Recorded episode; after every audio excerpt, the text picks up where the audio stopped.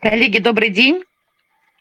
Да, давайте мы, наверное, э, будем начинать. Э, кто-то еще добавляется, но э, да, в процессе уже будут подключаться. И для начала мы, наверное, представимся. Меня зовут Анна, я представляю индустриальную команду компании Get Experts. И сегодня в эфире мы будем вдвоем с моим коллегой. Да, коллеги, добрый день. А, меня зовут Матвей а, Алексашин. Я, ну, в общем-то, тоже представляю индустриальную команду нашей компании. И мы хотели бы обратиться ко всем присутствующим и попросить вас принимать сегодня активное участие в нашей беседе. Все вопросы вы можете оставлять в комментариях а, под нашим последним постом. А, в телеграм-канале. А, к этим вопросам мы обязательно вернемся сегодня чуть позже, постараемся ответить по возможности на все. А, какие-то вопросы мы уже получили до начала эфира. К ним мы также сегодня чуть позже обязательно вернемся, постараемся их максимально раскрыть. И также хотелось бы отметить, что эфир будет чуть позже выложен в записи на нашем канале. Можно будет всегда к нему вернуться, если вдруг какая-то информация потребуется для повторного прослушивания. Угу. Да, коллеги, давайте тогда начинать. А, Но, ну, в общем-то, начать эфир вообще хотелось бы с простого, но во многом такого, знаете, философского вопроса. Что делать? А, что делать? А, ну, это вообще такой запрос, с которым вот прямо сейчас а, столкнулись все мы, без исключения. Но если говорить про рынки труда, то, конечно, особенно это люди с рынков именно промышленного оборудования. А, и сегодня мы бы хотели вот затронуть как раз такие вопросы. А что происходит сейчас в моей индустрии? А что делать, а, если нет актуальных вакансий? Где себя искать в новых реалиях? Давайте, ну, в общем, и сегодня об этом поговорим. Да, и для начала, а, конечно, необходимо вообще понять, а что же произошло с рынками оборудования и действительно ли с ними все так плохо а, или это только кажется. А, давайте, наверное, начнем с того вообще, с какими направлениями рынка оборудования мы с Матвеем преимущественно работаем и с какими вакансиями внутри этих направлений. Но что касается вакансий, фактически это весь фронт-офис, а, это и позиции в продажах, и позиции в сервисе технической поддержки, это продукт-менеджмент и позиции в стратегии аналитики. Это не исчерпывающий список э, позиций, с которыми мы работаем, да, но, повторюсь, наверное, наиболее часто приходят именно такие запросы от наших клиентов. А, и а, эти вакансии мы делаем в достаточно широком списке направлений внутри рынков промоборудования, среди которых и насосное, и компрессорное, и лифтовое оборудование. А, было достаточно много позиций по оборудованию для пищевой промышленности, в электротехнике и автоматизации, а, в оборудовании для металлообработки, а, в оборудовании для обеспечения промбезопасности, ХВАК, да, и сюда мы относим все, что касается холода, теплоснабжения и кондиционирования. И также наверное, достаточно существенный блок – это спецтехника, а, включая машины оборудование для майнинга. А, конечно, внутри этих направлений есть еще много различных продуктов и специализаций, но на самом деле те вопросы, которые мы будем затрагивать сегодня, они во многом применимы ко всем этим блокам. И как раз про эти направления, казалось бы, э, сегодня можно смело сказать, что они упали, что компании уходят с рынка и вакансий нет. Но так ли это в действительности? Постараемся вместе с вами сегодня разобраться в этих вопросах. А, и хотелось бы такой критичный момент отметить, что речь во многом будет вот идти именно через призму зарубежных компаний, с которыми мы в основном работали до 2022 года. Естественно, тоже отмечу без названий. Все мы наверняка помним вот тот недавний период, а, когда новостные ленты пестрили регулярными постами на тему «Компания X а, объявила об уходе с рынка». А другой вариант. Компания Y собирается продавать бизнес или компания Z останавливает производство. И помню, сидишь такой вообще и думаешь, а это же десятки тысяч а, людей по всей стране. Сейчас рынок просто рванет. А куда им вообще деваться? А было это сумасшедшее время, а где-то в период с начала марта и примерно по июнь-июль. После уже информационный поток как таковой я как-то притих, все равно все продолжалось, но уже в меньшей такой степени с меньшими волнами. Ну, действительно, абсолютно так. И вот сейчас, когда мы прожили уже практически год в этих новых для себя реалиях, можно, наверное, делать какие-то предварительные выводы. И наиболее пострадавшими, по нашим ощущениям, из рынков оборудования с точки зрения именно трудовых ресурсов, стали как раз те рынки, о которых мы уже говорили сегодня, чуть выше. И среди них и оборудование для майнинга, и оборудование для металлообработки, и хвак, и электротехника, да, и все те блоки, которые мы сегодня уже упоминали. А, и хотелось бы здесь э, обратиться, наверное, к вам, дорогие коллеги. А, напишите, пожалуйста, в комментариях, насколько вы согласны, не согласны, перекликается ли это или нет с вашим направлением. А, будет очень интересно после эфира посмотреть эту информацию. А, и мы, наверное, отдельно остановимся на вопросе, а почему все-таки мы выделяем именно эти направления. А, смотрите, во-первых, а, потому что здесь многие компании вот прям реально ушли и высвободили большое количество персонала. То есть во многом рынок этого еще просто на самом деле не прочувствовал, так как закрывая представительство, многие выдавали сотрудникам, ну, плюс-минус от 1 до 10-15 окладов. А, оставляя тем самым возможность а, для людей немного выдохнуть, а, остановиться, немного вот просто восстановить ресурс. И этот период восстановления у многих занял как раз полгода-год, то есть экс-сотрудники вот только-только прямо сейчас многие на самом деле начинают выходить на рынок. Да, и, наверное, во-вторых, а, потому что именно в этих направлениях количество вакансий а, действительно значительно снизилось. И эти вакансии не всегда соответствуют по условиям тому, что было у специалистов ранее. Речь сейчас даже не о том, что вакансий нет вообще, а, но, например, на рынке промавтоматизации в ряде регионов позиций коммерческого блока в открытом доступе просто нет.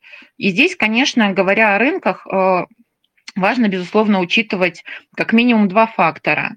Это и география, потому что рынки все той же автоматизации, например, в Екатеринбурге или Новосибирске или любом другом крупном городе пострадали гораздо больше, чем в Москве.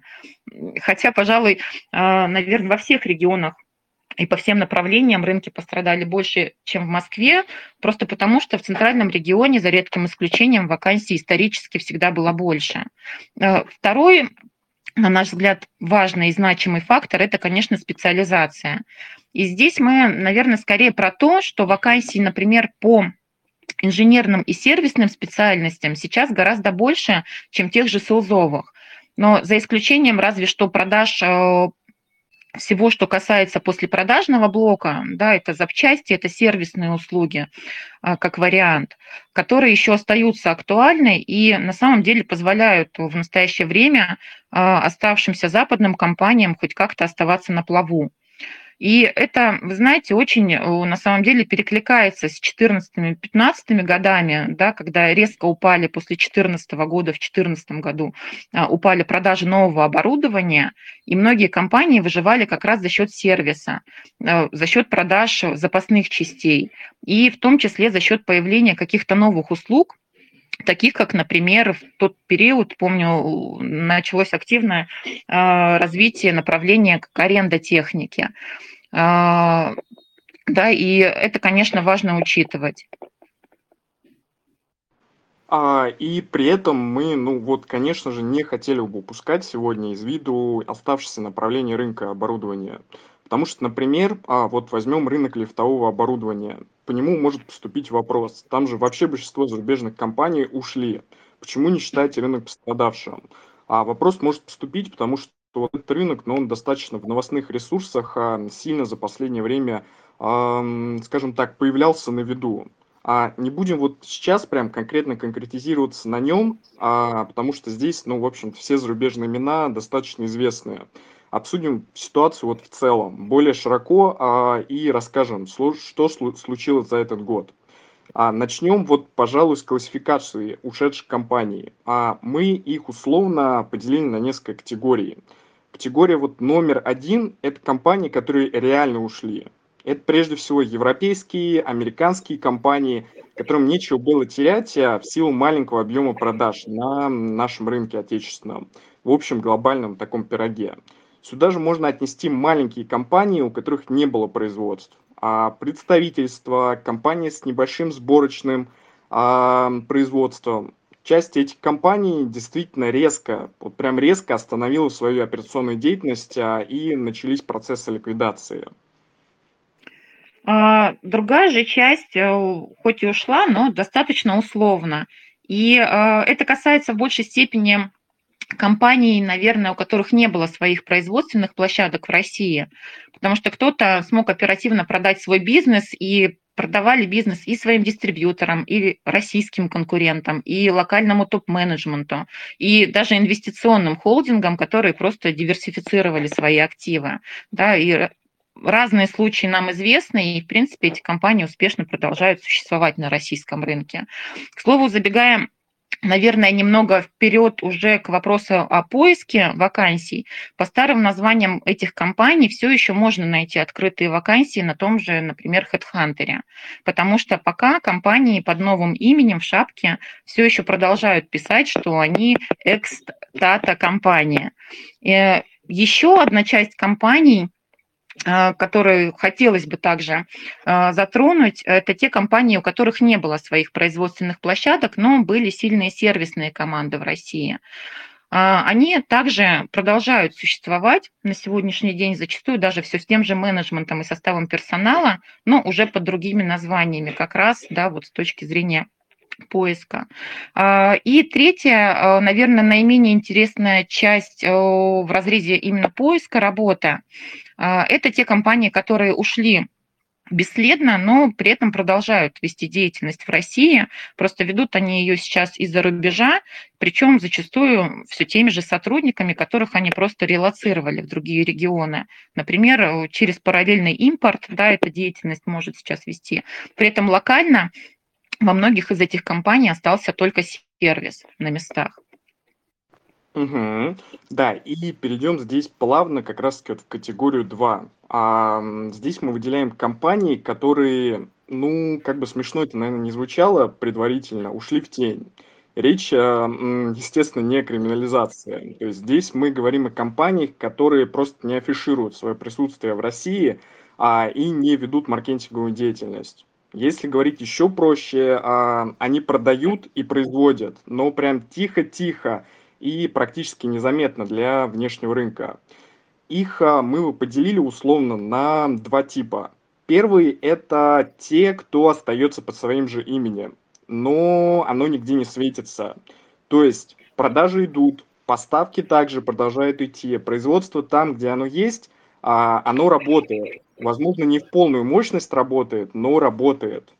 А вторые компании – это те, кто переименовался, но также в том или ином виде подчиняют штаб-квартирам, придерживаясь э, стратегии, которые, ну, чуть-чуть, наверное, тоже шуточно можно было бы назвать э, ниже травы, тише воды. А у таких компаний, в принципе, из первого и второго типа, как правило, найма либо нет, либо найм идет, но вот исключительно с целью, чтобы заменить ключевых, вот прям ушедших сотрудников, на которых все держится, условно говоря. Да, и, э, наверное, здесь подхватывая Матвея, э, к третьей э, категории в рамках нашей такой, наверное, достаточно условной категоризации, да, мы бы отнесли компании, которые собираются продавать бизнес.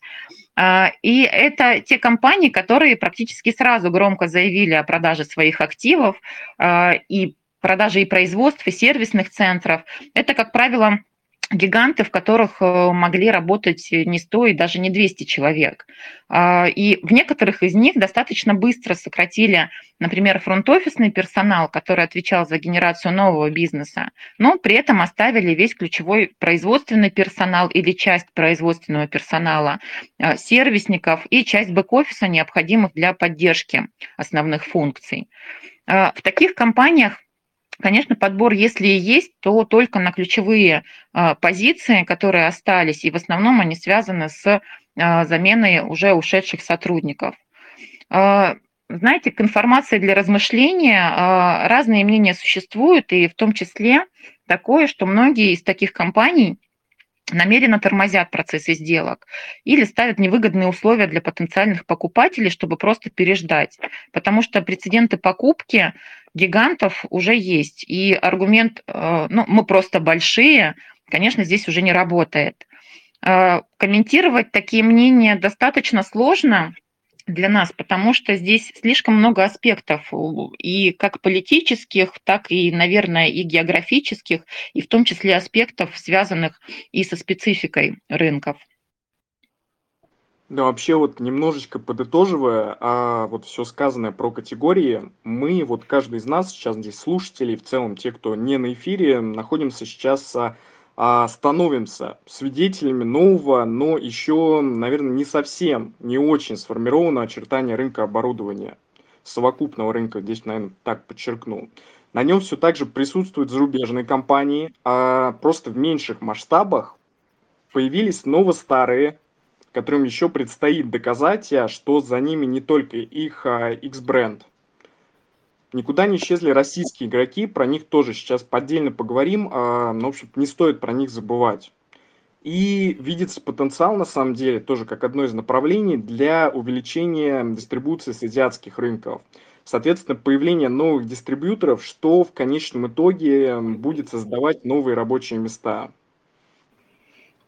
Ну и здесь, э, конечно, вполне закономерен вопрос, а как же развивать карьеру дальше? А, мы с, Матвеем а, некоторые из вариантов уже упомянули сегодня, да, но, наверное, проговорим их еще раз и хотели бы также поделиться какими-то новыми, дополнительными, с отдельными комментариями по ним. А, вот вариант прямо номер один. А, это присмотреться к новым старым игрокам.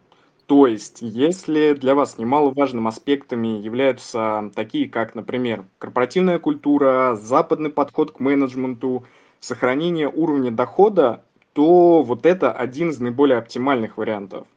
В такие компании переходили, если вот прям не стопроцентным составом ушедших брендов, а то как минимум с сохранением топ-менеджмента и вот самых ключевых фигур, самых ключевых игроков.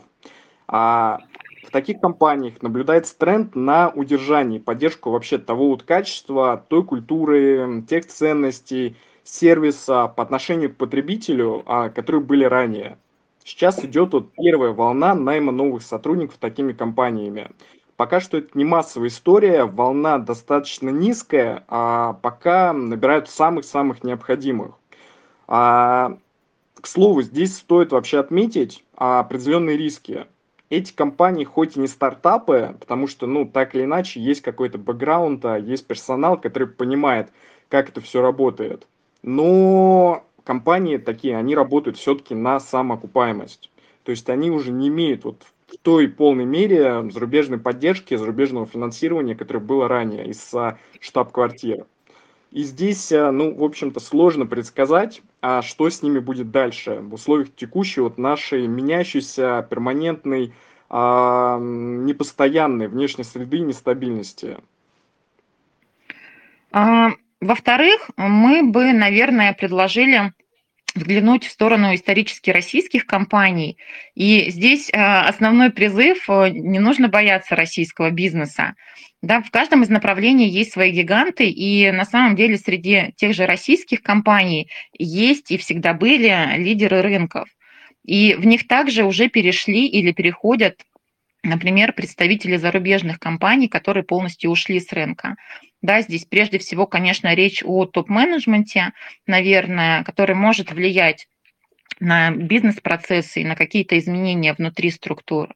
И в этих компаниях на самом деле уже озадачиваются такими вопросами, как э, бренд-менеджмент, э, корпоративная культура, задачиваются вопросом, а как вообще мотивировать персонал, как мы можем расширить, например, соцпакет, потому что этим российским компаниям в текущих реалиях э, тоже как минимум надо конкурировать со старо-новыми игроками, о которых мы говорили выше, а, да, которые предлагают конкурентный соцпакет, конкурентную мотивацию, в которых есть и было всегда понятие корпоративной культуры. Ну и как максимум старые подходы на рынке, они, наверное, просто перестают работать. А, да, и вот третий вариант– это взглянуть в сторону азиатских компаний или дистрибьюторов, работающих с Азией, в принципе. А, разговор о том, здесь вот тоже отметим, что к нам на рынок сейчас придет много азиатских, в частности китайских компаний, но вот на наш взгляд это скорее популизм. Японские и корейские бренды, они во многом придерживаются политики Запада. Китай, конечно, в меньшей мере, но тоже на нашем рынке вот, крупных китайских компаний, действительно крупных, прям огромных, можно вообще пересчитать на самом деле по пальцам. А китайский бизнес в своей массе работает а, и заходит через дистрибьюторов или представительства, что, в общем-то, в итоге а, просто не создает много рабочих мест. Но присмотреться к имеющимся, не ушедшим и вот только-только появившимся азиатским брендам – мы бы вам однозначно порекомендовали как один из вариантов. То есть отбрасывать а, а, выбор таких компаний с точки зрения работодателя однозначно не стоит. А, ну, наверное, а, еще один возможный вариант такой наиболее очевидный, да, это подумать о переходе в смежные функции. А, рассмотреть варианты, когда ваши знания, функционал могут хоть и с небольшим даунгрейдом, но быть полезными в других, более актуальных на текущий момент функциях. И здесь э, в качестве примера, наверное, можно говорить о возможном переходе, например, из позиции менеджера по продажам в направлении продукт-менеджмента и наоборот. А, если идти дальше, расширяя эти возможности, как еще один вариант, мы бы предложили подумать о переходе на смежные рынки. И речь даже, наверное, не о том, чтобы полностью сменить продуктовое направление, а, да, но при этом можно сменить продуктовое направление на смежное, но остаться в рамках того же функционала, который вам хорошо знаком. Например, если вы работали в продажах СУТП, релевантно рассмотреть продажи того же электротехнического оборудования.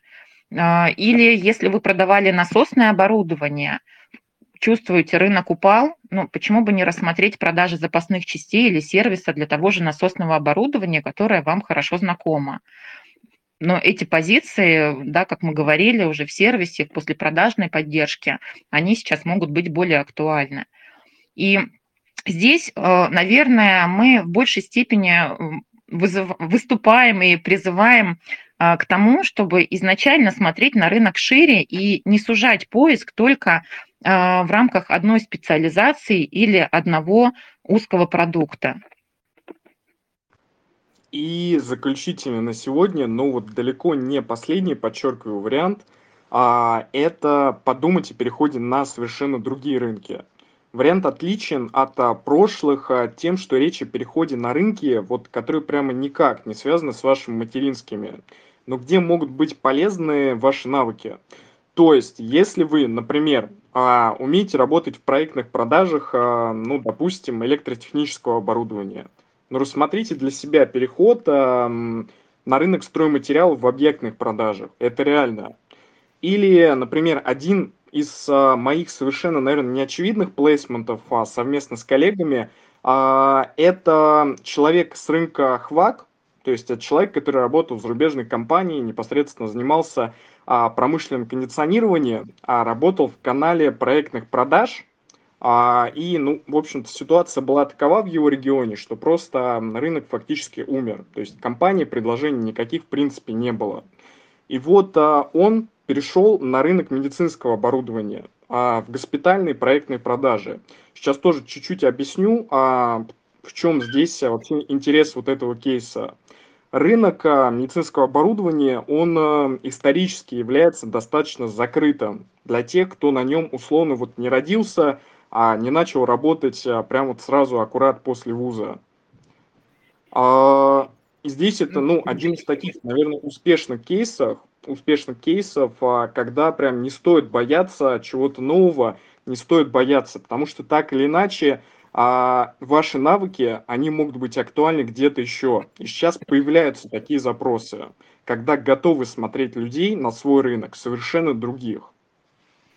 Ну и здесь, наверное, хотелось бы добавить, э, да, что Матвей уже выше сказал о том, что если э, вы работаете в проектных продажах электротехнического оборудования, можно рассмотреть переход в рынок стройматериалов. На самом деле из продаж, э, из продаж оборудования в целом достаточно активно кандидатов готовы смотреть вот в тот же рынок строительных материалов, который мы упоминали, да, и где сейчас идет более активный подбор персонала. И здесь речь э, может же идти в том числе о каких-то сложных продуктах да, или системах. Это э, не обязательно, не знаю, э, штукатурки, шпатлевки, да, это могут быть теплоизоляционные системы, это могут быть потолочные системы, это могут быть технологии опалубки, да, все что угодно, где применим сам по себе проектный подход в продажах. А, ну, наверное, в качестве одного из примеров, который также у нас был в практике, да, а, были успешные примеры внутри направления а, управления продуктом, продукт-менеджмента, когда, например, кандидаты с рынка автомотив переходили в то же управление продуктом, но уже в сегменте медоборудования или все в тот же рынок строительных материалов, потому что понятны основные принципы, основные функции внутри должности, да, и здесь аспект состоял только в в том, чтобы э, разобраться, пройти обучение по новому для себя продукту. Да, и здесь, э, ну, на самом деле, нам было бы интересно, какой из предложенных вариантов для вас а, ближе на вот текущий, на сегодняшний день. Если, ну, есть возможность, поделитесь, пожалуйста, в комментариях под последним постом. А, да, будем признательны, потому что действительно это интересная для нас тоже информация. А, и, наверное, следующий вопрос, к которому мы хотели бы перейти и затронуть сегодня, а, и который очень актуален остается у нас, а стоит ли ожидать падения дохода при переходе из западной компании в российскую? Это все-таки миф или реальность? Да, и здесь, конечно, нет однозначного ответа. А, потому что, с одной стороны, рынок в 2023 году может быть перенасыщен кадрами, в том числе за счет сотрудников из ушедших компаний, о которых мы говорили ранее, да, которые откладывали поиск нового места работы на какой-то период, и вот, очевидно, сейчас, в ближайшее время, как раз планируют выйти уже на рынок труда.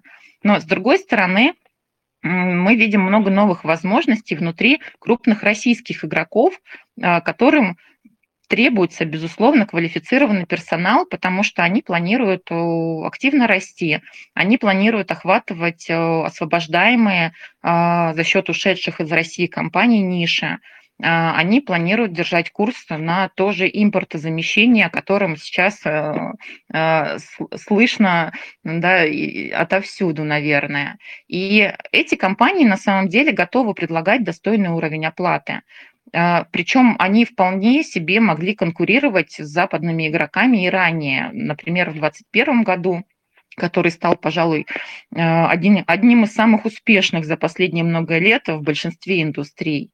Поэтому, отвечая на вопрос, можно ли сохранить, ну да, да, мы ответили бы однозначно да, что как минимум сохранить тот уровень финансовой мотивации, который был у вас ранее в западной компании, если говорить о таком переходе, безусловно, можно. И здесь важно понимать, что потенциальные новые работодатели, они в целом и так сэкономят за счет привлечения вас как специалиста, потому что есть возможность сейчас у них привлекать кадры с сохранением того уровня дохода, который у специалиста был в предыдущей компании, но при этом специалисты, менеджеры готовы переходить без возможного инкриза, повышения да, и прибавки к зарплате зачастую, который раньше бы составил в среднем 20-30% от уровня зарплаты. И знаете, наверное, вообще отдельно, отдельно говоря в целом о финансовой части в том числе, да, хотелось бы отметить, что э, поиск работы – это же тоже работа. И если вам по каким-то причинам не подошли первые пять предложений, которые вы рассматривались, но мы всегда призываем относиться к этому как тоже к полезному опыту. Большая вероятность, что как раз следующее предложение, которое вы будете рассматривать, окажется тем самым, которое будет соответствовать вашим ожиданиям и по финансовой части, а, не знаю, и по задачам, да, и по корпоративной культуре. И не стоит забывать, что не только компании выбирают вас, но и вы тоже выбираете компании. Это всегда двусторонний процесс. И определить для себя, например, тот же уровень комфорта по заработной плате никто, кроме вас, не сможет. И если вакансия, которую вы обсуждаете, сильно не соответствует этому уровню, значит, это просто не ваша вакансия. При этом на текущем рынке, конечно, не могу не отметить, что все-таки важно сохранять определенную гибкость. Да? Мы живем в очень динамичной среде, в очень меняющейся, быстро меняющейся среде. И если, например, вы переходите на новый для себя рынок, можно быть готовым к небольшому падению по уровню заработной платы, но опять-таки только в рамках того уровня комфорта, который вы сами для себя и определите. Да, и завершающим на сегодня блоком нашего эфира, в принципе, будет комментарий по ключевым трендам в этом 23 году. А какие вообще позиции будут востребованы? Ну, здесь, наверное, отметим, прежде всего, это инженерно-технический персонал, который будет вот прям очень актуален как для компаний, нацеленных на импортозамещение, так и для оставшихся под новыми брендами иностранных игроков – это позиции, которые прежде всего связаны с послепродажным направлением, а, и менеджеры по продажам запасных частей сервиса, и сервисные инженеры, так как вот несмотря на уход а, многих иностранных игроков, на производствах все еще остается большое количество иностранного оборудования. Это также позиции продукт-менеджеров, а, которые будут заниматься развитием новых продуктов и вообще направлений – это позиция управления продажами, а так как на фоне вот бурного роста, который сейчас наблюдаем, оставшихся и российских компаний, а, ну, в общем-то, импортозамещения, в рамках импортозамещения тоже требуются вот эти новые компетенции. И больше опыта в управлении, готовность активно развивать существующую продуктовую линейку. Наоборот, а, к слову о неактуальных. В ближайшие месяцы наш взгляд, это будут позиции менеджеров по продаже нового оборудования. Но здесь это, в общем-то, достаточно такая, наверное, закономерная вещь. Да, и, наверное, говоря о позициях в целом о продажах, да, вот хотелось бы дополнить Матвея, что э, здесь э, прежде всего даже если мы говорим о продажах нового оборудования, если эти позиции и будут востребованы, то скорее в управлении, да, в топ-менеджменте, а, потому что именно здесь как раз вот тем компаниям, которые сейчас активно растут, как сказал Матвей, может быть недостаточно компетенций и э, может идти речь о каких-то заменах внутри команды, в том числе э, конфиденциальных заменах. Да, и эм, ну, наверное, говоря в целом, э, важно понимать, что профицита в экспертных сотрудниках, которые имеют большой опыт за плечами, вряд ли стоит ожидать и в предстоящем, да, наступившем уже 2023 году, так как в течение прошлого года мы же наряду с уходом компаний и столкнулись и с существенным оттоком персонала из страны, и уезжали люди по разным причинам, и их релацировали уходящие с рынка компании. А кто-то, имея возможность удаленной работы, уезжал сам. И Поэтому однозначно можно сказать, что охота за сильными специалистами и менеджерами, очевидно, продолжится и уже в этом году, да, в 2023. А, при этом, если вы столкнулись со сложностями в поиске нового места работы, или, например, с полным отсутствием вакансий. Да, мы говорили, что по каким-то блокам, по каким-то регионам действительно вакансий нет совсем. А, если не видите этих интересных позиций по своей специали... специализации в своем регионе, не надо бояться перемен. А, не упускайте шанс посмотреть на рынок и его возможности шире.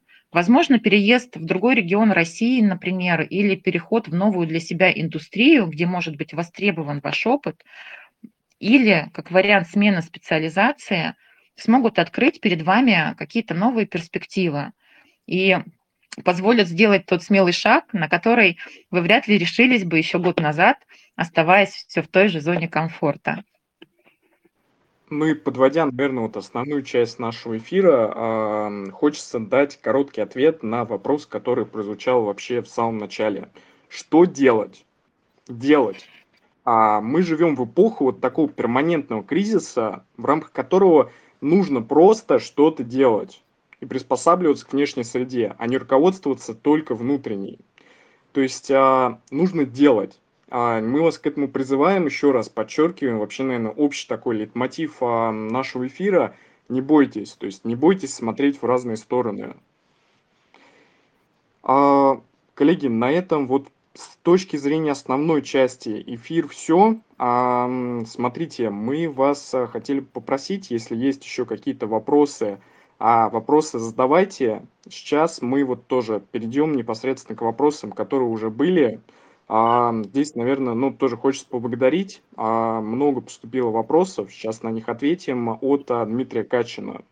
Вопрос а, первый – это если в сфере машиностроения ранжирование уровня специалиста по аналогии со сферой IT, а junior, middle, senior, и какова продолжительность работы на каждой из ступеней, каков должен быть прирост ЗП по данным категориям, есть ли понижение категории при переходе между отраслями продуктами? Когда нужно заново изучать новый продукт? А, вопрос на самом деле хороший. А, сейчас мы на него ответим о формате. В сегменте оборудования вообще вот и машиностроение, а, ранжирование в большей степени применимо в направлении инжиниринга или проектирования. То есть это инженеры-проектировщики – это специалисты, главные специалисты, это менеджер проекта, это руководитель проекта. И также в позициях в аналитике. Здесь как раз могут использовать грейды младший и старший. В целом, вот если мы говорим про переход, для перехода с одной ступени на другую в среднем потребуется около, ну, примерно трех лет. Сразу скажем, это все достаточно субъективно, а, потому что, ну, в общем-то, зависит от компании, зависит от а, текущего а, состояния вообще, от текущей, ну, скажем, действительности. И вот хочется тоже отметить, при этом для фронт-офисных позиций, а, в продажах, например, скорее применимо не ранжирование, а вот именно переход на более ответственный блок, а к более крупным клиентам, с позиции менеджера по продажам, например, а, на позицию key account менеджера. А, что, ну, в общем-то, можно тоже обозначить а, как а, один из грейдов в большинстве компаний, как один из закономерных грейдов после, например, sales менеджера. А, Аня... Да, наверное, тогда, тогда к следующему вопросу перейдем, да, я подхвачу.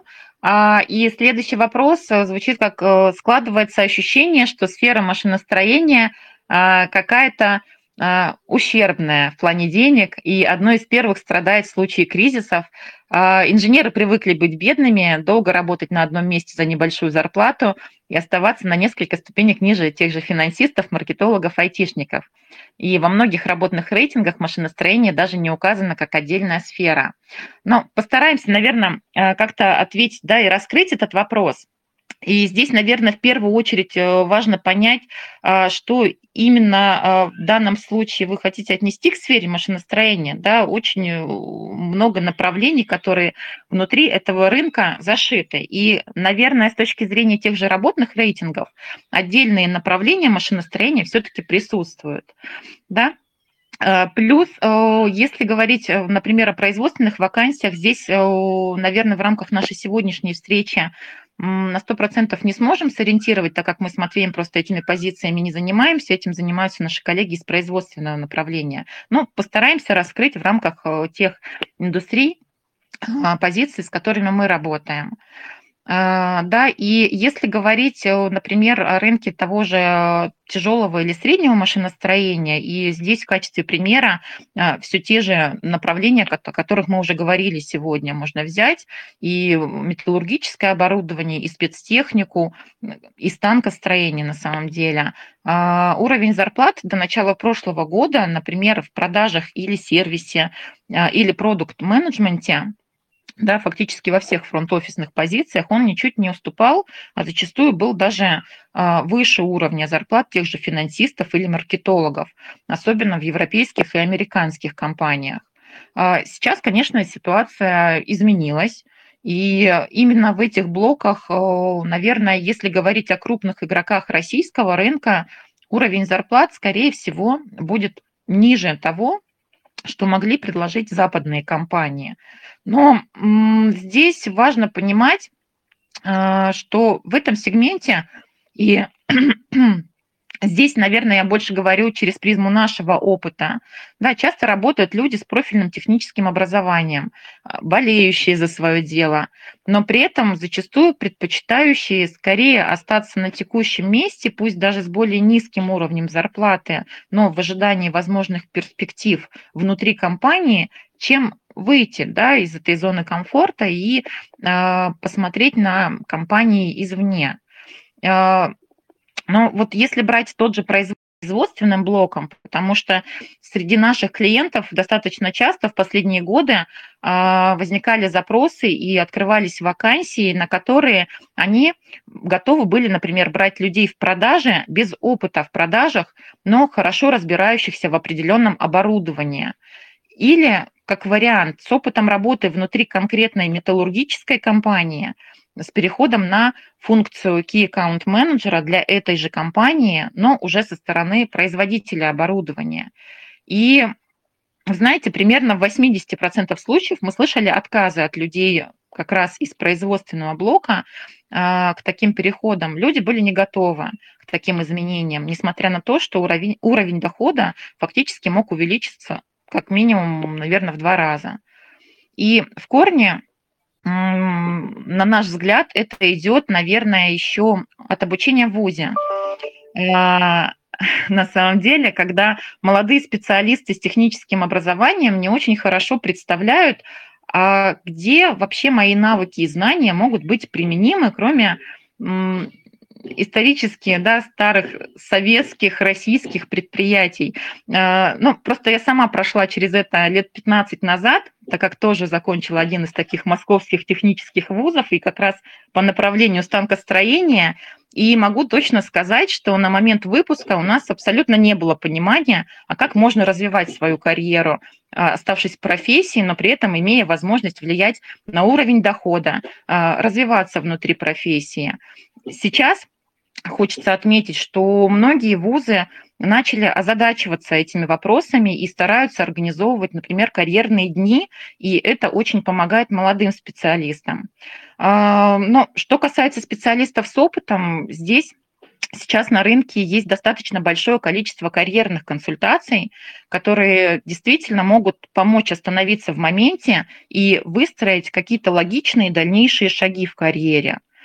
А, затрагивая, наверное, тоже в рамках этого же вопроса, но э, уже IT-индустрию, э, хочется сказать, что с IT-индустрией, наверное, сейчас в целом сложно конкурировать вообще любым рынком, и не только рынку машиностроения, потому что действительно эти специалисты очень востребованы в том числе из-за большого оттока людей, которые работают на удаленке, да, и которые переехали в другие регионы.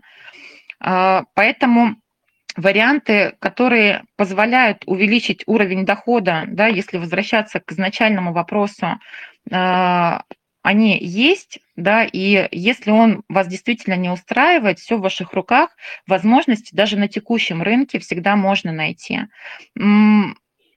Наверное, если говорить об IT-индустрии, знаете, здесь, э, если будет, ну, все-таки очень актуальны вопросы, если будет достаточно много комментариев, вопросов э, по возможностям к переходу э, на эти рынки. Мы сможем это раскрыть э, уже в рамках какого-то отдельного эфира с привлечением наших коллег из IT-направления, потому что это действительно такая большая, емкая тема, и здесь может понадобиться не 5-10 минут, да, которые мы можем сейчас потратить, отвечая на один вопрос. Да, здесь, наверное, дополню. Ну, если будет запрос на, скажем, перейти в IT, коллеги, вы просто пишите, здесь тоже подумаем. Окей, а давайте тогда перейдем, ну, в общем-то, к э, третьему вопросу. Тоже вопрос от Дмитрия, вопрос достаточно хороший. Давайте, ну, прям зачитаю его для начала. Как последовательно прийти к такой работе, чтобы она считалась а, высококвалифицированной, но при этом не узко, а широко распространенной? То есть, а, чтобы не попасть в заложники к текущему работодателю – а быть а, востребованным на рын- рынком, а не только текущей компании. Подмечу еще раз, вопрос, ну, в общем, достаточно хороший. И здесь, а, во-первых, а, важно отметить, что здоровым периодом работы внутри одной компании на одной должности, ну, вот субъективно, но можно считать период 3-5 лет. При этом, даже если у вас были регулярные переходы внутри одной компании, повышение, расширение функций, но период работы больше 10 лет, а здесь вот, смотрите, работодатели уже будут относиться к вашему профилю ну, с некой настороженностью.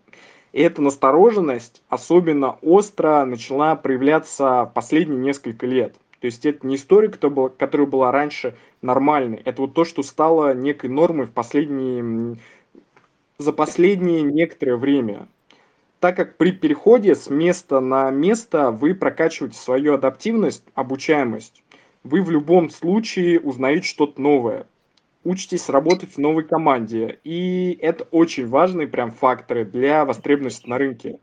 Во-вторых, а, то, о чем мы уже тоже ранее говорили, не бойтесь смотреть на рынок шире.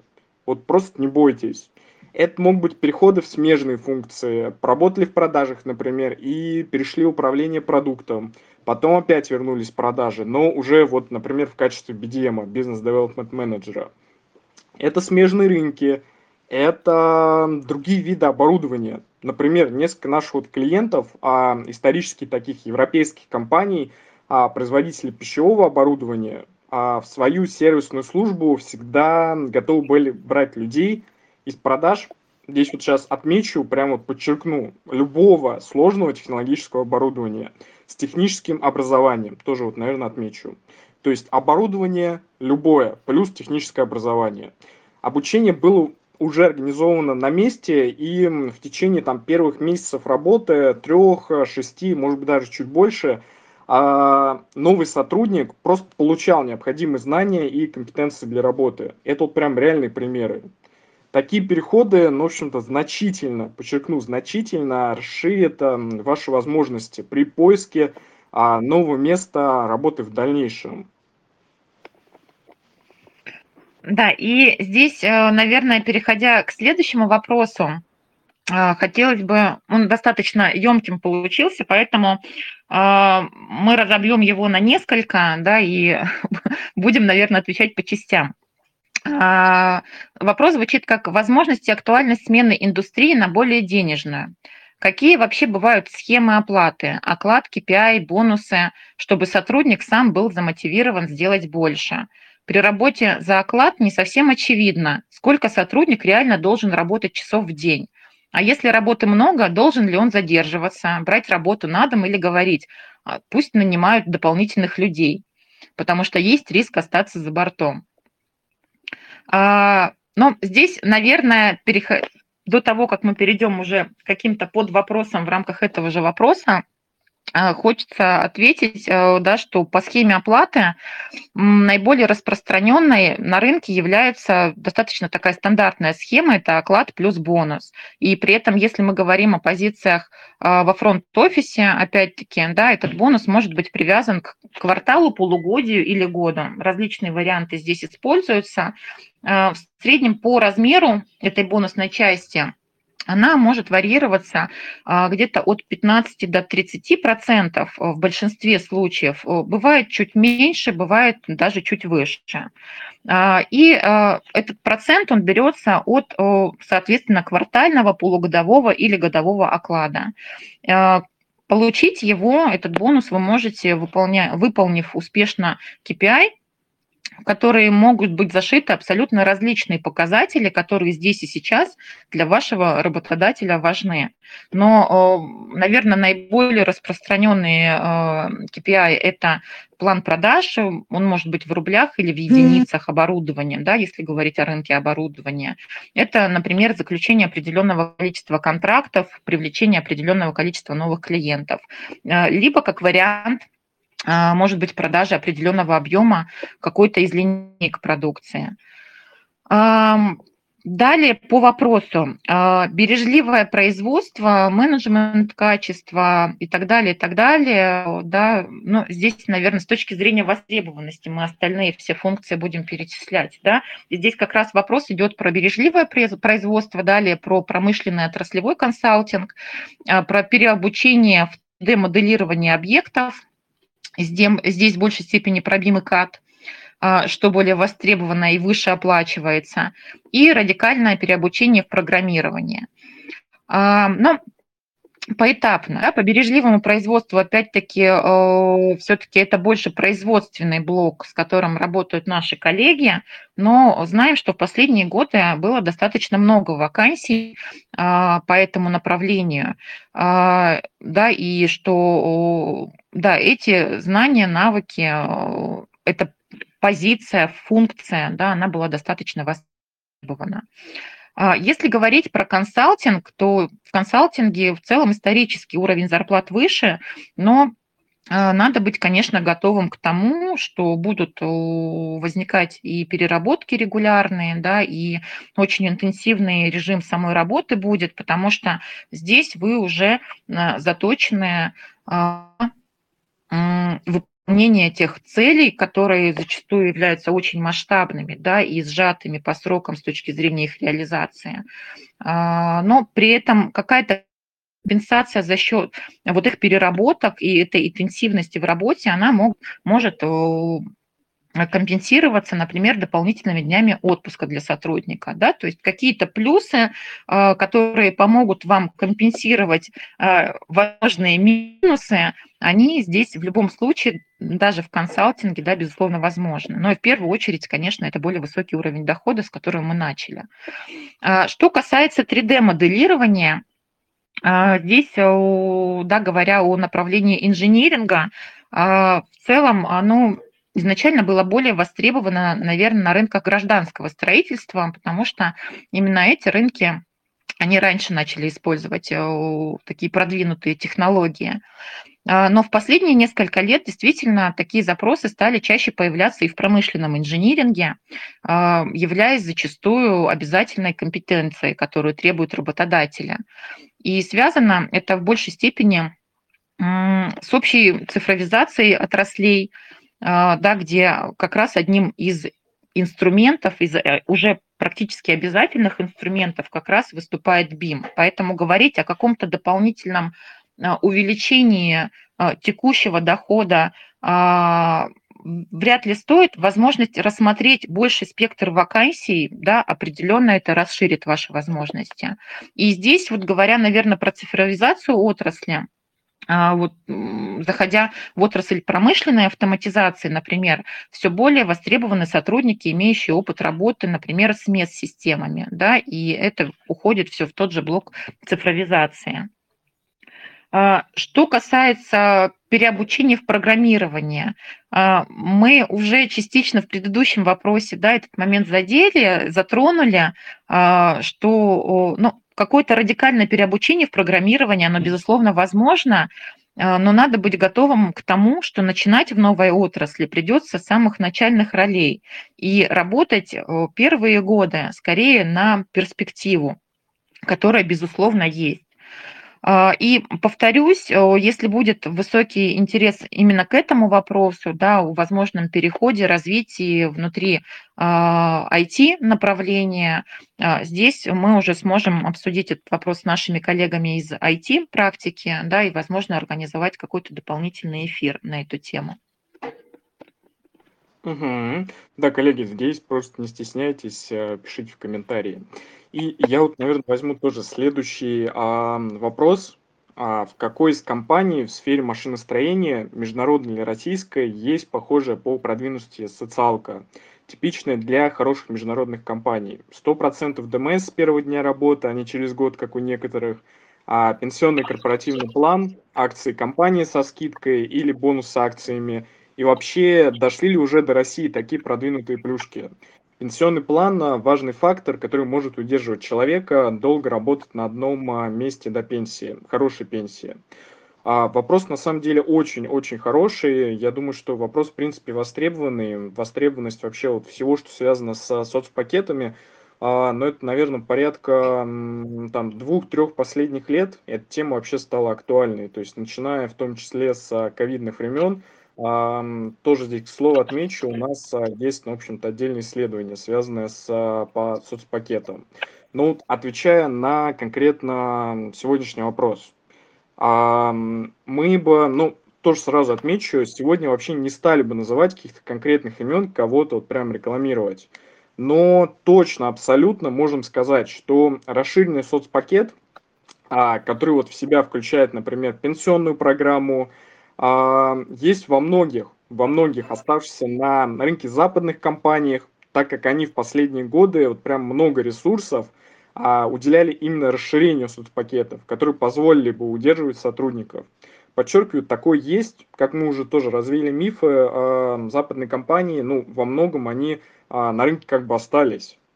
При этом а, ДМС таких компаниях обычно присутствует а, или с первого дня, или с момента окончательного испытательного срока. То есть испытательный срок это ну, либо 3 месяца, либо 6, в зависимости от уровня позиции. А, это нормальная история, то есть прям с первого дня, наверное, ну, это небольшой процент. Все-таки большинство компаний, они дают после окончания испытательного срока. Российские компании, про них а если говорить о крупных игроках, а в рамках вообще каждого направления также присутствует как минимум ДМС, а, подчеркну, крупные игроки. И как максимум они уже находятся вообще в процессе расширения своих соцпакетов. То есть текущая действительность, она подталкивает к тому, что нужно давать а, не просто уже соцпакет, а расширенный соцпакет. И причем ДМС часто если в пакете не только для сотрудника, но и, например, для еще одного члена семьи или даже всех членов семьи. То есть для прямых родственников, ну там условно мужа или жены и детей. Такие ну, варианты реально существуют на рынке, мы с этим встречаемся. А, аналогичная структура соцпакета, ну, в общем-то, также есть э, и в небольших западных компаниях даже если они представлены одним или двумя сотрудниками на территории нашей страны. То есть, если же говорить о небольших российских компаниях, наоборот, здесь а, действительно в большинстве случаев а, может не быть соцпакета как такового. И вряд ли он в ближайшее время появится, но здесь тоже, на самом деле, вот касательно вряд ли, достаточно субъективно потому что рынок сейчас, а, ну, в общем-то, находится в перманентных а, изменениях, в постоянных изменениях. И здесь вот прям говорить со стопроцентной уверенностью, ну, мы бы, наверное, просто не стали. Но определенный, как бы, определенный литмотив, то, что вот есть сейчас, и будет, ну, прям в ближайшее время. Что дальше, ну, на год, на два, я думаю, сейчас вообще, в принципе, а на 3, на 5, если еще дальше уходить, мало кто вообще может и захочет а, прогнозировать. Ну, здесь вообще, наверное, Матвей, подхвачу, да, что с точки зрения соцпакета очень интересная тема. У нас действительно было и отдельное исследование, можете на нашем сайте его посмотреть. Бывают очень интересные э, пункты в наполнении. А, да, есть такие стандартные вещи, как тот же ДМС, как компенсация питания, как э, предоставление служебного автомобиля, например, или компенсация использования собственного, но при этом встречаются да, также достаточно часто, например, э, компенсация обучения в каких-то сторонних организациях. Да, это может быть какая-то частичная компенсация, либо даже полная компенсация.